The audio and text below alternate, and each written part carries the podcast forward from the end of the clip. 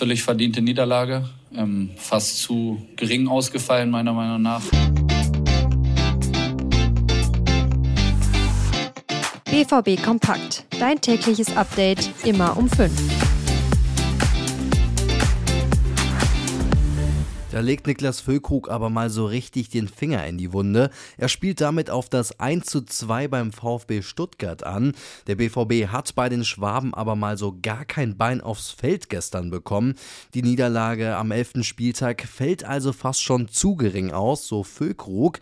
Gehen wir also schnell mal rein in die Analyse. Mein Name ist Daniel Immel. Schön, dass ihr eingeschaltet habt. Das war gestern eine schwache Leistung von Borussia Dortmund. Dabei setzte Terzic im Spiel gegen Stuttgart aufs gleiche Personal wie unter der Woche beim Sieg gegen Newcastle. Gebracht hat es aber wenig.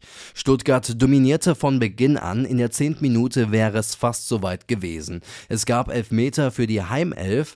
Vorausgegangen war ein Foul von Gregor Kobel an Dennis Undav. Doch der BVB-Keeper machte seinen Fehler wett und parierte den Elver von Ex-Borusse Chris Führig.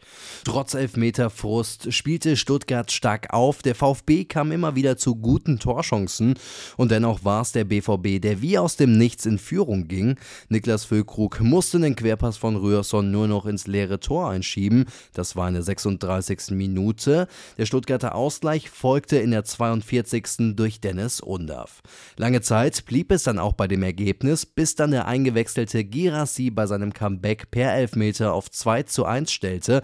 Auch diesen Elfmeter verursachte verursachte Gregor Kobel. Er kam in der 82. gegen Silas zu spät.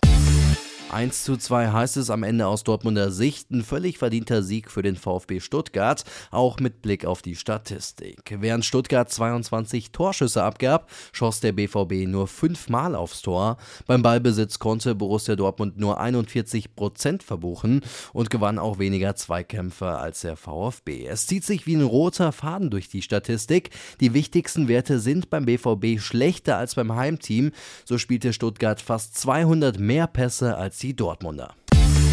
Nach diesem Spiel kann man nur wenig schönreden, findet auch Trainer Edin Terzic. Bis auf die Leistung von Gregor Kobel in der ersten Halbzeit und das Ergebnis hat einfach gar nichts gepasst in den ersten 45 Minuten. Und auch mit der zweiten Halbzeit ist der Trainer nicht zufrieden. Eine Erklärung für die Niederlage konnte der Coach aber nicht finden. Jetzt stellt sich natürlich die Frage, ob der BVB aktuell in der Abwärtsspirale steckt. Zwei Niederlagen in den letzten drei Spielen gab es. Gestern wie auch schon gegen die Bayern war der BVB einfach die schlechtere Mannschaft.